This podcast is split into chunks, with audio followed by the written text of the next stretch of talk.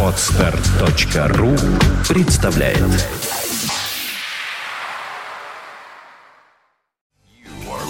You're listening to Internet Radio Fontanka FM. Fontanka FM. Ам, да, начались, начались постукивания, любимые нами постукивания и побрякивания табл, мабл и прочих перкуссионных инструментов на заднем плане. Это неумолимо свидетельствует о том, что в студии гости, а вернее Ольга Маркина, привела нашего замечательного, замечательного, замечательного, еще раз замечательного Давида Бурмана. Как я рад тебя видеть, Давид, привет. Привет, я Вот. бы с тобой с радостью поцеловался, Оля мешает. Оля, всегда. привет тебе, хоть ты и мешаешь нам целоваться с Давидом, в общем, не знаю, хотя Вообще я не, нас- не настаиваю, но можете поцеловаться. Вас снимает скрытая камера. И не Вообще, то чтобы даже скрытая. нормальная девушка, когда мужчины целуются, может настаивать, ну, на березовых броньках, например, или на хрене обыкновенном. Ну, все Но не для опять- себя. Не для себя, не надо настаивать для себя на хрене обыкновенном. То для ты мужчин. про выпивку, Всё. то про еду. Ну, тем-то у нас передача, наверное, другая. А какая у нас сегодня тема? Выпивка и еда. Точно, и Отлично. театр кукол. Да. Каким образом эти все понятия связаны между собой? Высокое искусство. Да, видимо, еда это тоже высокое искусство. Еще какое. Ну, Вот, Давид, в это время суток и в это время года, какую пищу ты предпочитаешь? Скажи честно. Вообще надо есть салаты, а я ем мясо. Вот ответ мужчины. Вот, я это и ждал. Такая тотальная несправедливость. Бедное мясо. Ты ешь, надеюсь, мясо-мясо, а не мясо Мясо, рыбы мясо. или мясо птицы. Барашка, потрясающий. Не буду говорить где, но в Пушкине делают удивительного барашка. так, пошла реклама барашка. Дима, мы, как всегда, скатываемся от любой темы. Мне А, нравится, общем, мне да. нра- Оль, мне нравится то, куда мы скатываемся. Ты знаешь, барашка. Ты знаешь, я не ем баранину А вот, априори. Оль, смотри, что интересно, что, что вот корове седло не идет, а седло барашка, это так замечательно. Ну, я очень рада за людей, которые едят баранину. Самое И легкое что? мясо в Это мире, но я Самое смешное, совершенно- вы знаете, что... э, Кстати, о баранах. Я в Махачкале буду ставить маленького принца. А почему тут бараны? А маленький принц подходит и говорит, нарисуй мне барашка. И заметь, он это говорит шашлычнику. Да. А тот ему отвечает, слушай, Слушай, дорогой, эй, да, слушай, нет маленький, проблем». маленький Слушайте, принцип, зачем тебе... Самое удивительное, эта история, вот эта история, которую я буду делать, она как раз про дагестанского летчика, которому прочитали, он ослеп, он лежит э, в госпитале, такая, ну не пафосная, но такая серьезная история, она реальная, о том, как э, один кавказский парень воевал и в общем, потерял зрение, и, но очень хотел летать. Такая история Моресева, только наоборот. И ему читали вот эту историю, сказку маленького принца. И представляете, получается так, что он прозрел. Вот такая странная Действительно история. прозрел? Действительно А, прозрел. кстати, хорошая тема о маленьком принце. Ну, мне вообще очень интересен этот спектакль, предстоящее произведение Экзюпери. Мне вот интересно, а почему, Давид, э, возникла мысль поставить этот спектакль? Вроде бы уже сто тысяч раз ставили. Более того, вроде бы даже а, правообладатели запретили ставить. Да, это легенда была. Нет, потом- это не легенда. это легенда Просто была. сейчас уже прошло время, и поэтому Нет, все это можно. была легенда, правообладатели специально потом выясняли, это РАО запустила такую мулю, специально, чтобы только через РАО все прошло.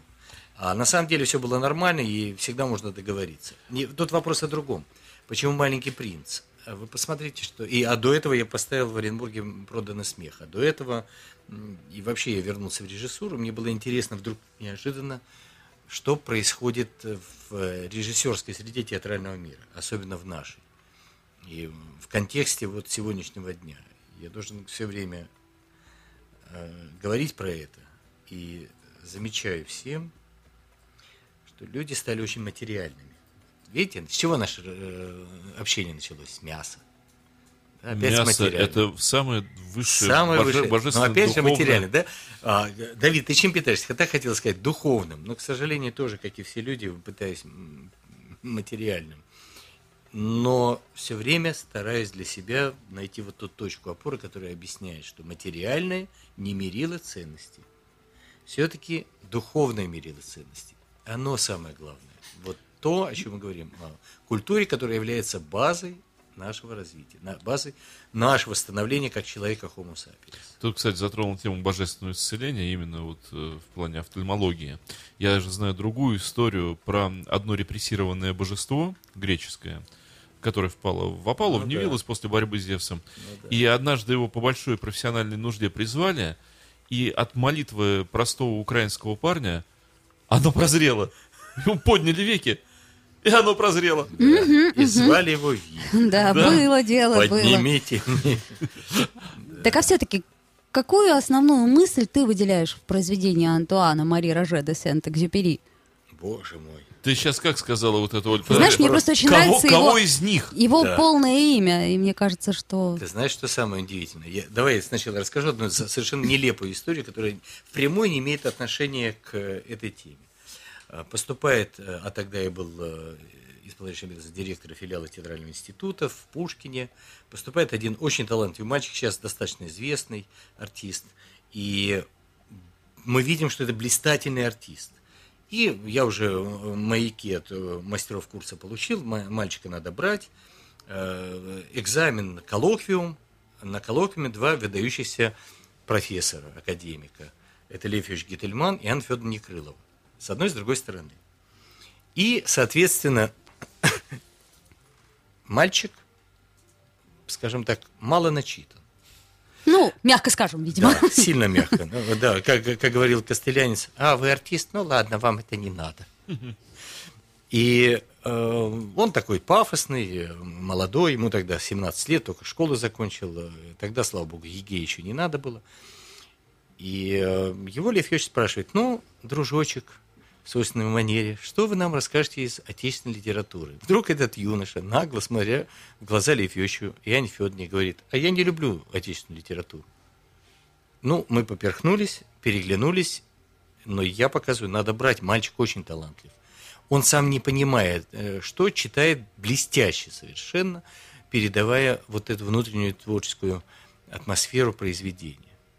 И Лев спрашивает, говорит, а что вы нам прочтете тогда, замешкавшись? Он говорит, ну, Антуан Мари де Роже де Экзюпери. С таким а французским прононсом произнес юноша. Мы переглянулись. Хорошо, говорит Лев. Вы не против, Анна Федоровна? Нет, ну что вы. Читайте. А что вы нам прочтете? Он говорит, «Э, ну, прочесть я не прочту, а расскажу историю, которую он написал. «Старик и море». Уже прекрасно. Это знаешь, Да. как по ком звонит колокол, Да. как мне тут сказали. Мило. Ба- Пауза, все переглянулись, и Лефевич аж поперхнулся и начинает вот так руками показывать самолетик. Говорит, ну, может быть, он по профессии... Ну, как вы думаете, кто был? Ну, может быть, у него... Тот смотрит внимательно Левечка и говорит, как кто, моряк. Мило. Не связаны ни с чем история, но юноша сейчас э, потом к финалу выпуска действительно был уже начитанный. Э, У Хусида по-другому было невозможно. Так вот, «Маленький принц» – это как раз та самая история о человеке, у которого всегда есть выбор между добром и злом, плохим и хорошим. Вот такие очень доступные, простые понятия. Вот ничего придумывать не надо. Вот в этой истории все описано. Но история, которую делаю я, немножко о другом. Вот э, юноша, представляете, да, там 19-20 лет, попадает э, на войну. Э, учился, быстрые курсы, младший лейтенант, летчик, попадает в аварию, э, точнее не в аварию, как его сбивают, э, вот он теряет зрение, лежит в госпитале, и вот ему читают «Маленького принца». И он видит эти картинки того, что происходит. И вдруг появляется не один, а два маленьких принца, темный и белый. А у Антуана так спрятано, и ты понимаешь, потому что один говорит, один добрый маленький принц, второй не очень. Один говорит, нарисуй мне барашка, а второй говорит, это слон в удаве. И у человека все время борьба между темным и белым, темным и белым. И оно, вот это существо, помогает человеку остаться человеком. Не разозлиться, не потерять свое человеческое внутреннее духовное э, состояние. И таким образом вернуться назад и увидеть свет. К счастью, и война закончилась. То есть, м, по твоему мнению, значит, произведение «Маленький принц», оно написано о том, что у нас есть выбор между добром и злом. Однозначно. Вспомни, чем заканчивается. Я хорошо помню это Что, произведение. что делает змея? Не, ну понятно, что с розой там история, да, отдельная. А скажи мне про розу, что ты скажешь? Подожди, я скажу, чем заканчивается. И змея, э, в духе предыдущей Да. истории. Как что? И змея пожирает слона. Так и Вот- есть. Вот же чем Да, заканчивается. Это же да. змея. А это, говорит, не змея, это удав был. А там слон в удаве. А, Просто это забавно. Мне кажется, что о любом произведении можно сказать, что оно о добре и зле, о выборе между добром и злом. Даже об Анне Карениной. Кстати, у меня некоторое время назад было откровение. Неправильный перевод. Не добро побеждает зло, а добро побеждает мозло. Потому что мозло не может попасть никак. Оно откуда не стреляет, даже вот вплотную подходит. Добро же говорит, ну стреляй вплотную. И опять мимо. И мимо. Оно бесится, плачет это мозло, но попасть не может. Вот таким образом добро побеждает мозло. Это- Оля, я тебе могу ответить на твой пассаж. Дело в том, что э, каждый режиссер выделывается по-своему. Мне не хочется выделываться. Мне хочется, чтобы человек, который вышел из зала, а у меня, я совершенно четко понимаю, детям не надо размусоливать и разжевывать.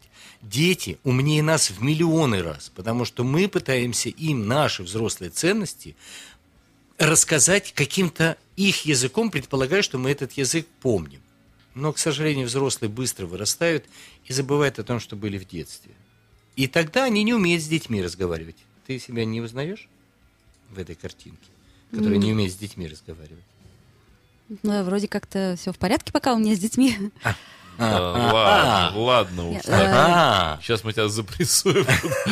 А если честно, мне кажется, что как раз э, произведение «Маленький принц», оно о том, как э, мы взрослее теряем, собственно, свое «я», что мы перестаем верить в собственные силы, перестаем верить в чудеса. А добро и зло — это понятие весьма относительное. То есть это то, то, о чем ты говоришь, мне кажется, это очень общие слова. Конечно, общее. Хотя, в принципе, это самое замысел главное, это все, не все раскрывает. 10 заповедей – это общие слова. Они ведь не меняются. Они общие слова, очень просто не укради, не возжелай, не при... и так далее, и так Слушай, а далее. вообще хорошая фраза по поводу общих слов. Ведь что такое общие слова? Это слова, которые для всех. Это Да. общие слова. Они ценны для всех и каждого всегда в любую единицу времени. Это общие ценности, которые важны. А мы все время пытаемся... Персон... Тут проблема какая? Персонализированные отношения с ребенком должны быть у родителей. А, К сожалению, хоти- ху- хотим мы этого или нет, но невозможно в, в школе, в классе, где 20-30 детей, персонально с каждым отдельно э, о чем-то говорить. Это все-таки внутрисемейная задача. Так же, как и режиссер. Я ставлю для всех. Я не могу поставить для вот этого конкретного человека. Я не верю в эти легенды. Более того, я же не просто режиссер, я продюсер, точно понимающий, что, зачем, почему и для кого. У меня нету сомнений. Вот в этом разница принципиальная. Я делаю, знаю точно, зачем, почему и для чего. Повторюсь. Поэтому, когда, вот, э, например, в Оренбурге я выпускал спектакль «Проданный смех», я точно знал целевую аудиторию. Для семьи. Для семьи. Потому что нельзя продавать себя. А продавая смех, ты продаешь себя. Нельзя, по определению. Вот с данной ситуацией слово «нельзя» впрямую надо употреблять. Как ты думаешь, мы... Вот не знаю, почему у меня назрел этот вопрос. Хочется действительно по-серьезному спросить, уже без всяких вот этих передергиваний. Когда-нибудь мы все-таки сможем приблизиться к духовному обществу? Ведь Земляне. у меня есть ощущение, что мы все время все трактуем. И это нормально, потому что каждый человек такое существо. Мы же читаем вроде одни и те же тексты, одни и те же слова. Но каждый имеет на эту свою точку зрения. Вот сейчас был яркий пример э, мини-пикировки моей соли. Это и есть, э, это и есть духовное общение. Вот если мы сейчас перешли в рукопашную, тогда мы э, быдло. Ну, это было, скорее, все-таки интеллектуальное общение. Оно... Так оно и есть. Интеллектуальное не... Мне кажется, что духовное, оно как раз дает возможность создавать все остальное.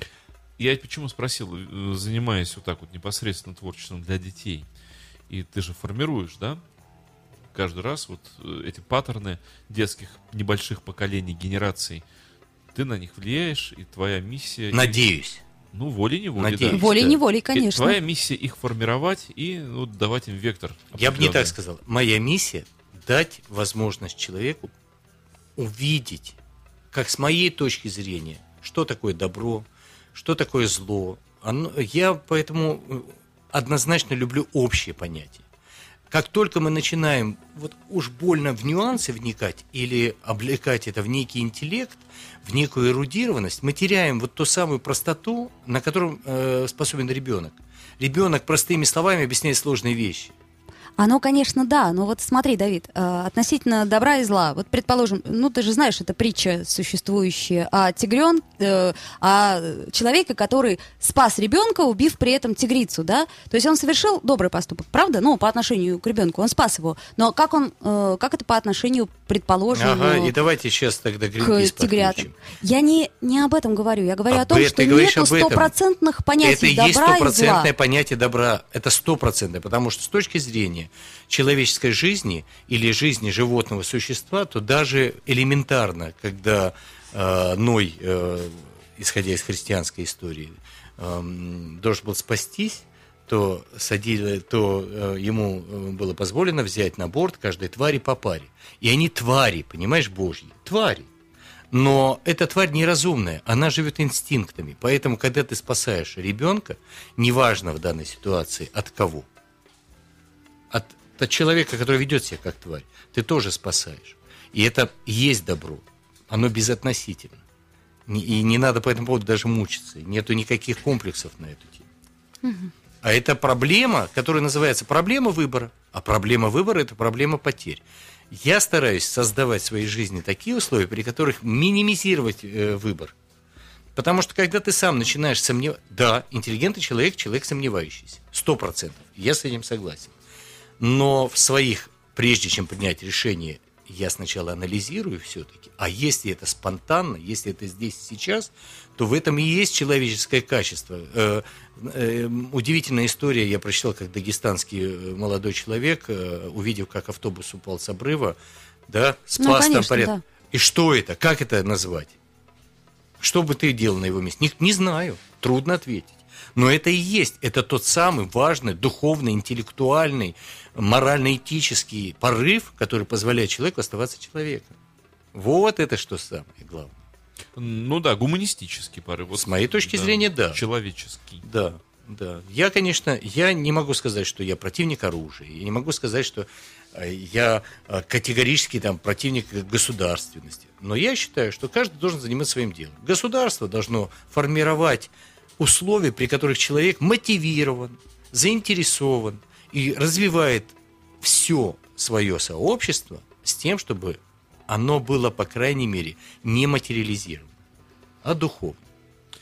Ам, ты думаешь, есть вот этот момент, вернее, когда происходит вот этот момент перехода, э, когда ребенок, вот как мы любим его иде- идеализировать, вот такой ребенок, как он ребенок. Хотя мне скажется, кажется все время, что это сказочный ребенок. Ремарочка такая будет мной сейчас сделана. Я очень хорошо себя помню в детстве. И у меня не произошло, наверное, вот этого какого-то тотального перехода внутреннего. Вот я тут ребенок, вот тут взрослый. Классно. То есть я вполне как бы вот присутствую в этом едином временном таком состоянии. Поэтому я очень хорошо себя помню, вот именно по ощущениям. Мы как раз не далее, как вот вчера разговаривали у нас в передаче «Секс по вторникам», я говорил, что я прекрасно помню свое состояние, вот я вот до физического состояния помню, когда я не интересуюсь женщинами. Когда мне интересны мифы Древней Греции, мне интересен Жюль Верн, а девчонками я не интересуюсь. И мне не нужно там как-то ломать себя. Я помню это, когда я бегу в библиотеку и беру новые дальнейшие приключения волшебника изумрудного города, там, да, Урфина или Семь подземных, там, или далее-далее. Вот. Ты ты рассказываешь и мою историю. Вот, но э, именно по этой причине, возвращаясь из ремарки, я не испытываю большого вот этого керосина по поводу детства и детей как таковых. Что ты имеешь в виду? Я имею в виду, что гадкие толстые мальчики с подлым нравом, как были мерзкими толстыми мальчиками в детстве, как, Совершенно с тобой как согласна. подонки закладывали Я своих друзей. уверена, что Вот. Как изначальная закладка, конечно. Так они и остались. Безусловно. Они стали жирными мерзкими мужиками. А скажи, а кто их такими сделал? Они родились такими. О, А, вот, вот, вот он ответ. Вот это самый правильный ответ. Они с младенчества были такими. Именно Они родились Но- толстыми мерзкими Но у мальчиками. каждого из них есть шанс. Думаешь? Вот. Однозначно об, этом- да. Об этом я тебя и хотел спросить. Однозначно да, потому что я точно знаю, Я, у меня после аварии произошла смешная история. Я выпал э, из жизни с 21 года по, э, точнее так, там, 17 до 20, из 20, э, 17 до 18, и, э, потому что армию я хорошо помню, из 21 где-то лет до 30 у меня щелк и выключилось. И какие-то эпизоды только помню. А детство включилось полностью. То есть я вспомнил такие вещи, которые бы, ну, не, не мог себе представить. В подробностях. И как раз история о том, когда я точно помню, что заинтересовался девочками, мне было 13 лет. Вот щелк такой был. Я, я все не мог понять, что им от меня надо. А в 13 лет прямо пац, Понял. Но тем не Понял. менее, сегодня у нас передача не секс по вторникам, а А это как раз имеет прямое отношение. А, э, э, наш вид искусства, ведь кукольное искусство, оно никогда не было детским. Оно не, это, э, скажем, унифицированная история, которую создало советское государство для того, чтобы формировать человека нового типа. Ну, в принципе, театр вообще он создан, наверное, для того, чтобы каким-то образом влиять на формирование личности. Ни- ни- ни- ничего подобного. Театр вообще появился как некая э, ретрансляция того, что происходило в реальной жизни. Ну, например, Ретрансляция конечно, да. для чего? Это для Формы. само, само, самовеселья, саморазвлечения, Не думаю. самоудовольствия. Ну, здрасте, танцы вокруг костра, когда показывают, как они охотились, это первые зачатки А я думаю, что театра. фо- форма проживания еще раз, Да, проживание да, и переосмы- те же эмоции, переосмысление переосмысление, опыта опыт, точно, полученного. совершенно, совершенно верно. Закрепим, теперь, Совершенно теперь верно. закрепим в танце. А что произошло в современном театральном искусстве? Оно стало а, очень режиссированным, очень... да, это появился новый вид искусства, режиссерский театр. Сейчас появляется новый театр, продюсерский театр, который, с моей точки зрения, э, выхолащивает вот то самое важное духовное составляющее, хотя смотря кто, кто продюсер. Потому что все-таки авторский театр, частный театр все равно появляется. Вот, э, я очень люблю наши питерские театры. И Саши Баргмана, и Оренбурга, Стукалова, и, чтобы не обидеть, и Праудина, естественно, и тоже, если бы Бутусов еще создал свой театр, вообще было бы замечательно. Это другой вид искусства. А ты слышала про театр, которого, э, имени которого Нельзя называть. Нельзя называть. Ну, конечно.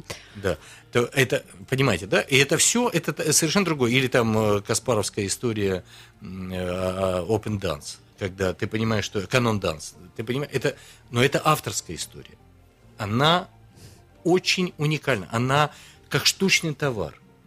А театр как таковой это все-таки зрелище. Это, знаешь, в советское время было такое театрально-зрелищное предприятие, такое понятие.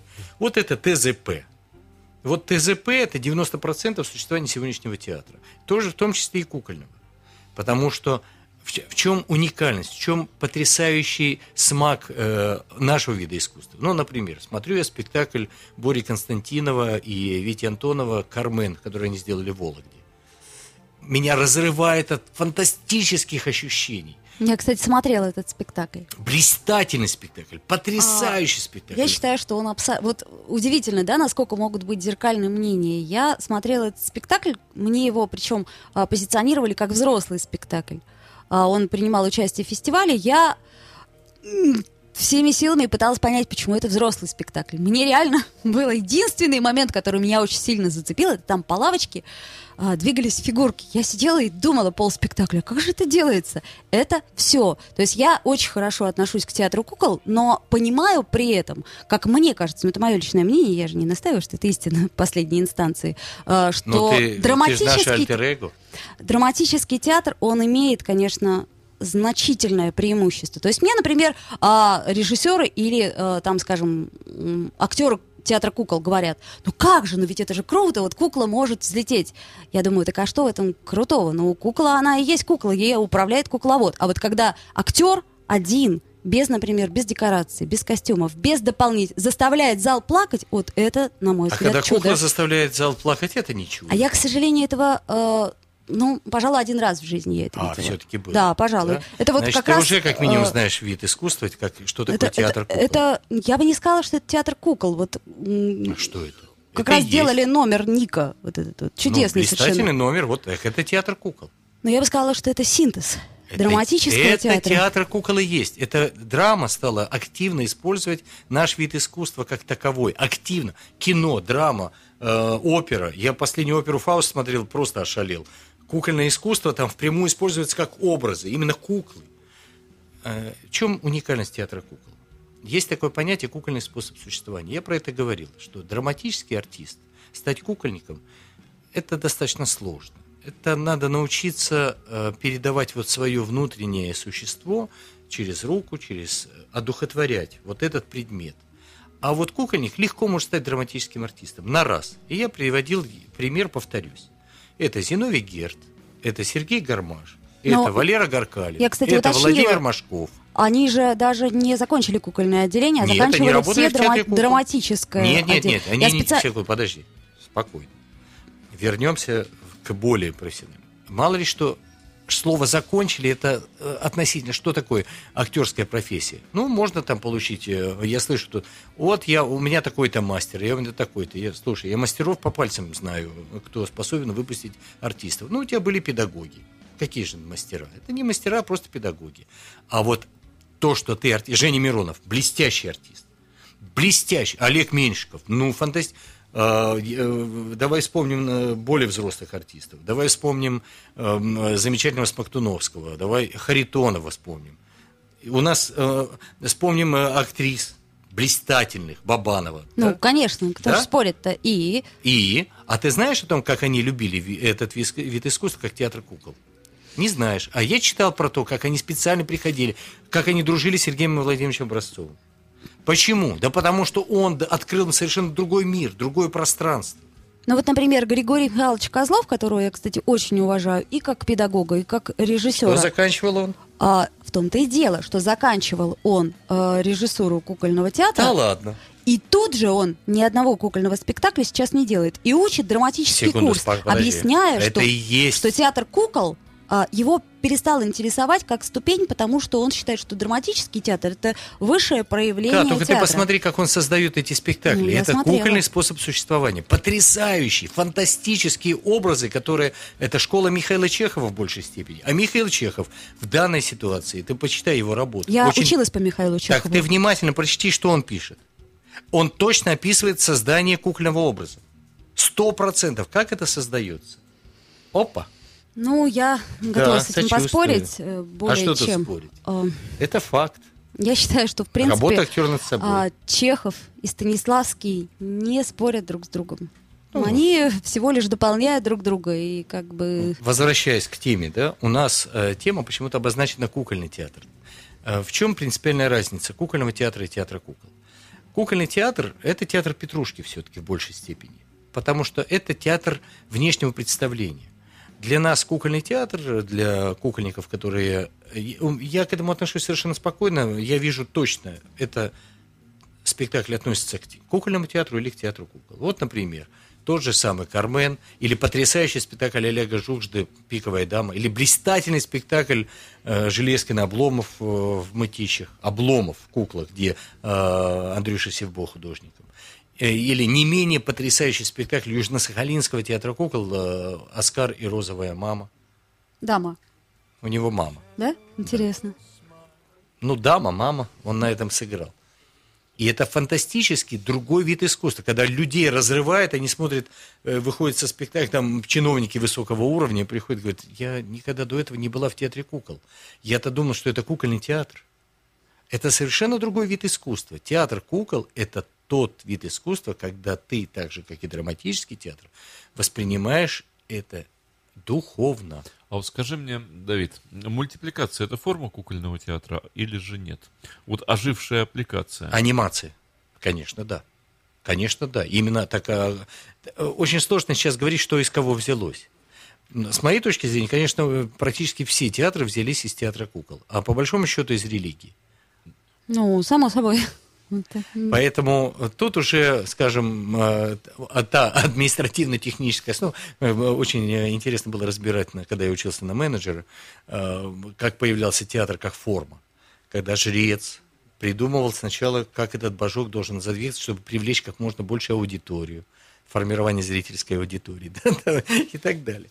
И этот вид искусства, который воздействовал на человека сразу. Не драматический театр. Не жрец выходил и, да, а маска. Ломал а комедию, да, да, трагедию. да. В этом и есть. Вот уникальность этого вида искусства. Но в чем уникальность русского театра э, кукол? И в чем уникальность э, Сергея Владимировича Образцова? Он первый, используя достаточно внятные административные э, возможности советского государства, создал уникальный театр как таковой. Репертуарный театр кукол направлен на детскую аудиторию для формирования человека нового типа. С точной миссией. Все было понятно от и до. Но при этом он остался человеком, который имел свои внятные принципы. Сергей Владимирович Образцов никогда не, это, это знает весь, он никогда не подписал ни одну, ни один пасквиль, ни одну э, какашку в сторону каких-то своих коллег. Ну, я думаю, что любой порядочный человек их много Так, можно он назвать. при этом обладал Да. какими э, возможностями. И этот человек не переступил никогда. Я больше тебе скажу, что э, вообще в нашем виде искусства, в театре кукол, очень мало так называемых театральных интриг. Это бывает только там, где, ну, серости всегда хватает. Как, а разве кукла куклу не подсиживает? Вот, представляешь? А вот у меня вопрос такой, он может быть, ну, несколько провокационный, но тем не менее я вот знаю, что а, когда ты поступаешь в театральный институт, ну, чаще всего, я вот тоже поступала ко всем, ко всем и сразу, но на кукол идет тот, кто не прошел на драму. Да, 99%. 99%. Я, например, когда пришла на кукольное отделение, мне сказали, не-не-не-не, вам нет. Конечно, драма. А, увидите и поймете, почему. Ты можешь Вот себе представить? Почему вопрос? Ты можешь себе представить, что я с 10 лет люблю этот вид искусства, и хотя я совершенно адекватно, я люблю и драматическое искусство, но всегда себя пози- позиционировал как кукольник. Всегда. Внутренне. Но я э, по природе такой. А кукольниками могут стать. Я могу сказать, что очень много таких ребят, которые поступали на драму, потом попали э, в э, Хусиду, и после того, когда сыграли в спектаклях типа э, «Волшебная флейта», вот мы сегодня вспоминали, «Бобо мертва». э, «Бобо мертва, прости меня, Вавилон», это блистательно, это был такой финиш. Это потрясающий спектакль э, с э, «Дон Жуан», где а нет, нет точного определения, э, кукольное это или не кукольное. Это микс, потому что театр кукол это все-таки самый синтетический вид искусства. Для меня, знаешь, стало загадкой, честно говоря. Мне казалось, что все-таки кукольный театр это такой театр, ну, либо для детей, либо на взрослого очень любителя и ценителя вот такого жанра. Но Образцова затронули. Эм, ответа, почему обыкновенный концерт Необыкновенно. необыкновенный, да, концерт, стал так популярен в течение такого промежутка времени, у такой широчайшей аудитории, вот парадокс. Это не парадокс, это как раз вот это естественно, потому что это искусство, которое невозможно ничем ограничить. сколько лет прошло, его и будет всегда, и люди и смотрят. будет Muppet Show. Да. Да, по жизни, по определению, потому что это уникальное, это вот тот самый штучный творческий продукт, который появляется, и, все, и он остается на всю жизнь, потому что это и есть основа духовных отношений, духовной жизни. Когда ты эту основу духовного смотришь воплощенную вот здесь. Он смешной, он вроде такой и нелепый, и вроде пародийный, но это вид искусства, отдельно самостоятельно. Чем интересен театр кукол как таковой? Тем, что любой ребенок берет в руку куклу, не куклу, любой предмет и оживляет, одухотворяет. Он сразу же участвует, и вы все делали то же самое. Вы участвовали в создании кукольного образа. Вы участвовали в том самом театре кукол, который был ваш собственный. Лечили ли вы кукол? Шили ли животных? Мучили ли вот этих кукол? Что ли? Играли в пластилиновых солдатиков? э, стрелялись палкой? к- каспи- Это все равно, это тот самый театр кукол, который вы воплощали здесь и сейчас в жизнь. И это ваша была духовная жизнь. Она же не материальная. Вы материальное одухотворяли. И вот он, яркий пример того, как это легко можно воплотить в жизнь. Так все-таки основа духовная. Ты знаешь, Дима, я сейчас вспомнила историю из своего детства. Мне в детстве мама купила котика на руку такого. Был такой, Петрушка, да. да. Да, да. И э, Он называется перчаточный. Да, мы ехали, э, и мама со мной играла этим котиком. Я была просто в восторге. Наконец-то у меня появилось живое существо, которое ко мне обращается, которое меня любит и все прочее. А потом что-то мама отвлеклась, и она как-то ну, вынула руку. У меня была такая истерика, я кричала, котик смялся, сломался, умер. И тогда мама мне все-таки раскрыла эту тайну, что можно этим котиком играть, вот, ну, как угодно. И почему-то он меня перестал интересовать. Я подумала, ну, как все просто. Жестокая девочка, да? Абсолютно. Абсолютно. Такая- По-моему, такая и осталась. Гадкая эгоистка. Вот просто Завидуйте, завидуйте. Ну, Дмитрий Филиппов. низ- низкодуховная. Наверное, артистка. И малоинтеллектуальная. В артистки пойдет, сто Да, процентов. А в принципе А еще... мне говорят, что очень хорошая актриса. Она может еще сделать, в принципе, карьеру А, я радиоведущей, мне кажется. А давайте песенку послушаем. Да сейчас тебе, дай нам с Давидом поговорить.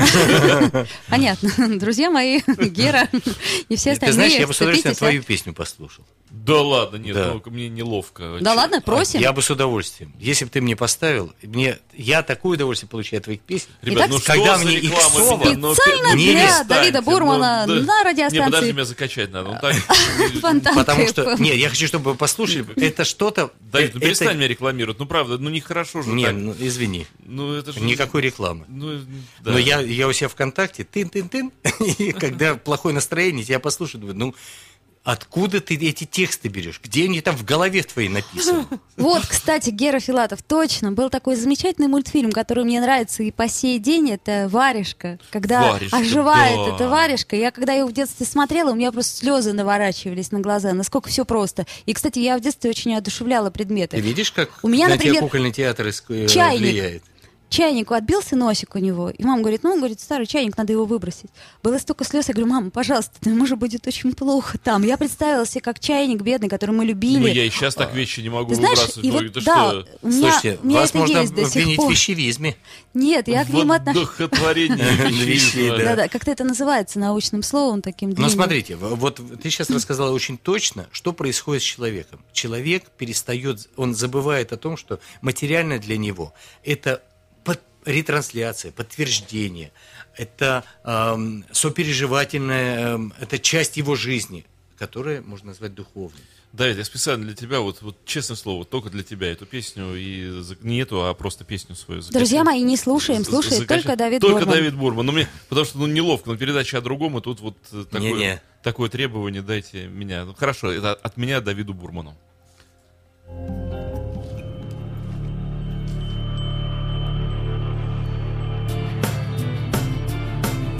То есть это она и есть.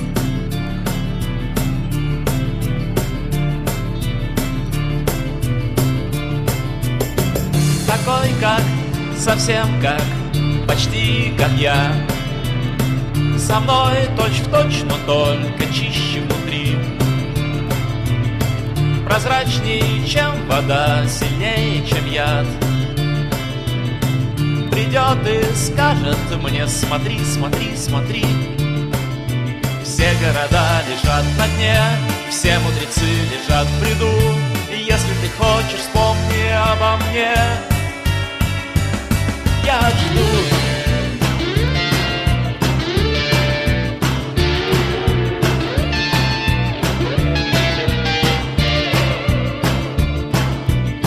Сказать да, сказать нет, сказать как есть Но все слова нас один лишь звук пустой. Когда пойму, что больше нечего делать здесь. Он тихо скажет мне Постой, постой, постой Все города лежат на дне Все мудрецы лежат в бреду. Если ты хочешь, вспомни обо мне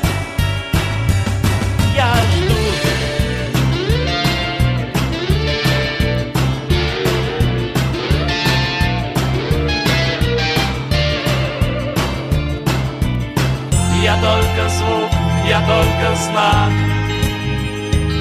Смотреть оба. Пока мы спим, пока ты в снах. Ответь, чтобы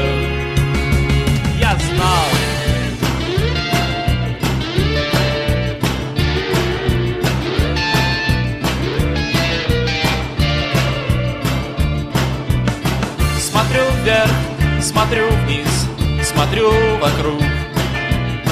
Я был, я есть, и я могу еще стать. Когда не хватит мне ни сил, ни глаз, ни рук. Он скажет мне, пойдем летать, летать, летать. Все города лежат на дне, все мудрецы лежат в бреду. Если ты хочешь, вспомни обо мне. Все города лежат на дне, все мудрецы лежат в бреду. Если ты хочешь, вспомни обо мне. Я жду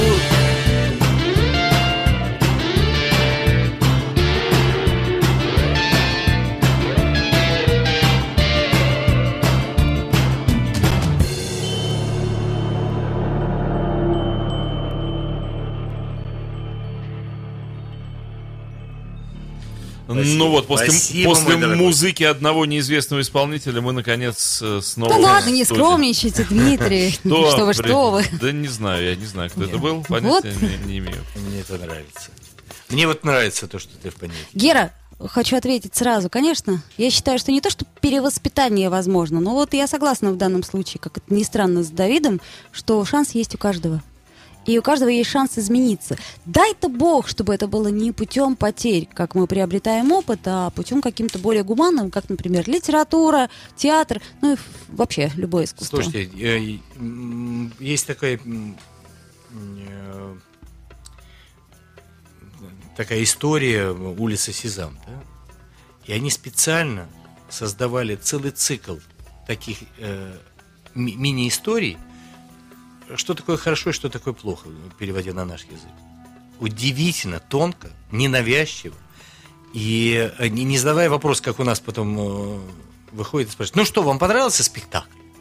Кто ж такое спрашивает? О, мой. Ой, это... Серьезно, это да? сплошь Какой рядом. ужас какой. Вот эти разбор полетов после спектакля. Дети, а что вам Да. понравилось там у волка? Хвост. Да, смешно просто. М, Хорошо, этого не знаю ничего. И здесь вот все, что ненавязчиво, оно ложится, оно закладывается, обязательно всплывет в нужный момент, в какой-то неожиданный, в экстремальный момент, о котором вот я сегодня рассказывал. Оно происходит независимо от человека, он все равно имеет шанс.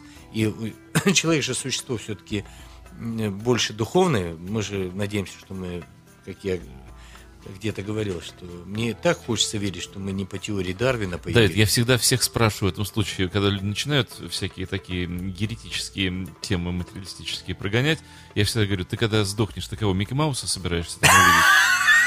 Но помнишь, у Вот- нас Вот, вот, вот так вот, по чесноку. сколько раз Ты с кем собираешься в понедельничном утро- утреннем шоу возникал вопрос с подачи Леды Гариной о теории, о теории Дарвина. Ну Это да, же да, ужас да. вообще.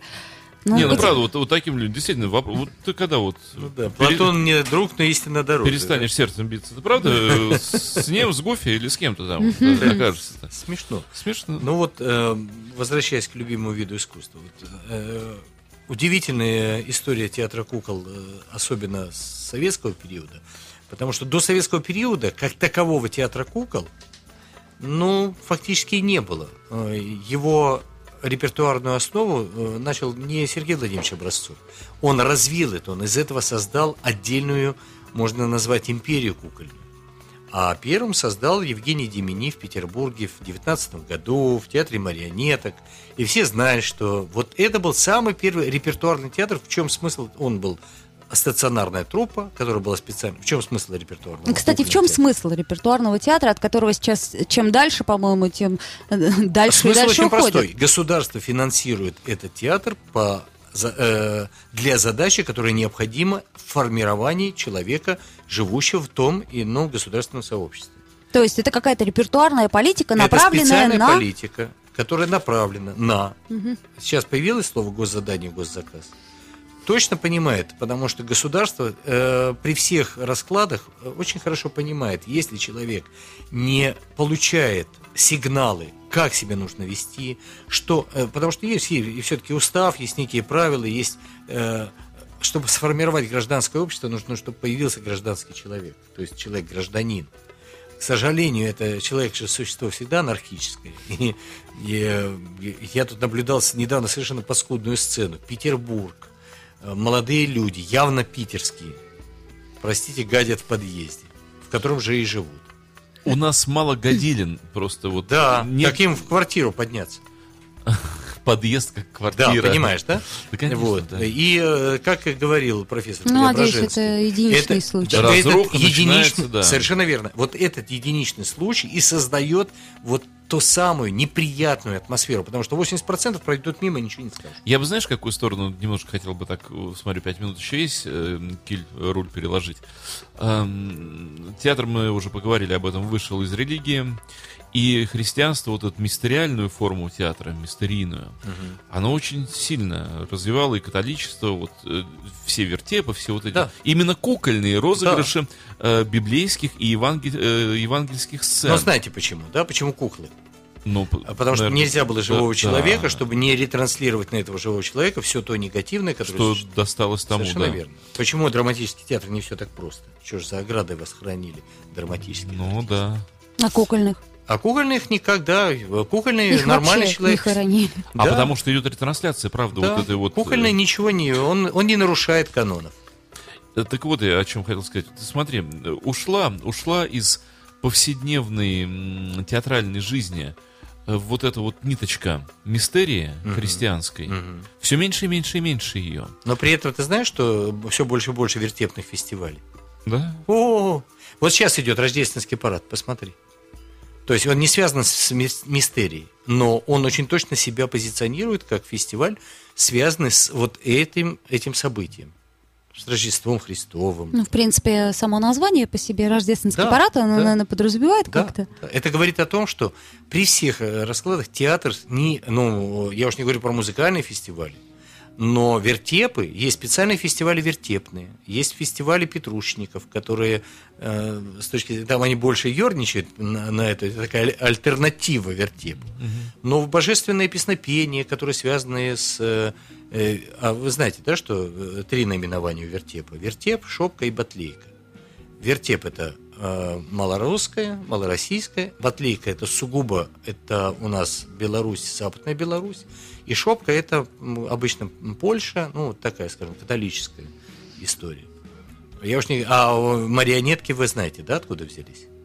Нет, мы не Нет, знаем. это же фантастика. Собор Девы Марии. А, Первый собор, в честь чего марионетка называется. М, от слова интересно. от Девы Ну-ну. Марии, которая разыгрывала эту историю только не на штоках, не на палочках снизу, а неожиданно привязав веревочки. Они это взяли тоже не с воздуха, это было э, у итальянцев были такие невропасты, которые на веревочках с приделанными э, ко- колечками э, куклам обычно Слушай, очень мне простых. вообще кажется, что невропаст это выведенный из себя макароны. А представляешь, а это а невропаст это человек, который управляет нитями. В общем, что-то похожее, да? Нити, нервы. Конечно. Но я вот э, что еще хотел сказать, мне вот понравилась тут твоя мысль, ты сказал про ценность да, человеческого пребывания, про возможность исправиться. Вот я считаю, что в том же христианстве вот эта сказочная совершенно сцена, когда преступник, убийца в последнюю минуту жизни признает спасителя спасителя, и тот ему говорит, ты будешь спасен. До заката солнца ты будешь со мной в Царстве Небесном. То есть, получается, человек жил жизнь, прожил жизнь преступника. Казалось бы, крест совсем поставлен на его жизни, его казнили за то, какой он мерзавец. В последние секунды жизни он пересмотрел себя, и оказывается, этого достаточно для спасения. Мы же любим легенды. Вроде когда. Да, я думаю, что все-таки не надо доводить до этого момента. Тянуть до последнего. Да, я мне кажется, что у человека есть так много возможностей проявить свои лучшие Да, качества. конечно же, отдать себя людям в лучшей форме, нежели... И о, я могу сказать, что каждый раз сам сталкиваюсь с одной и той же... все- постоянная проблема выбора. Вот эта проблема выбора, это проблема потери. Э, Но когда стоит перед тобой выбор помочь человеку или оставить себе на что-то вкусненькое, Не, ну лучше помоги смешно. человеку. Это Почему? Все оставляют на вкусе. Да, Ну, перестаньте, Оля, друзья. Оля. Да. И не, не, не со зла. И совершенно не со зла. Ну, А по- из чувства безопасности? да, да. А вдруг, а не дай бог. Ну, вот у нас остается буквально полминуты до завершения. Вот так неожиданно час пролетел. Давид удивительный человек, с ним можно разговаривать и разговаривать, и разговаривать, и можно вот 6 часов, наверное, в эфире просидеть, и скучно не будет, и темы будут раскрываться одна за другой. Ну что ж, мы желаем, Давид, чтобы у тебя следующий Давид, спектакль был. голова. You are listening. You're listening to Internet Radio FM. FM.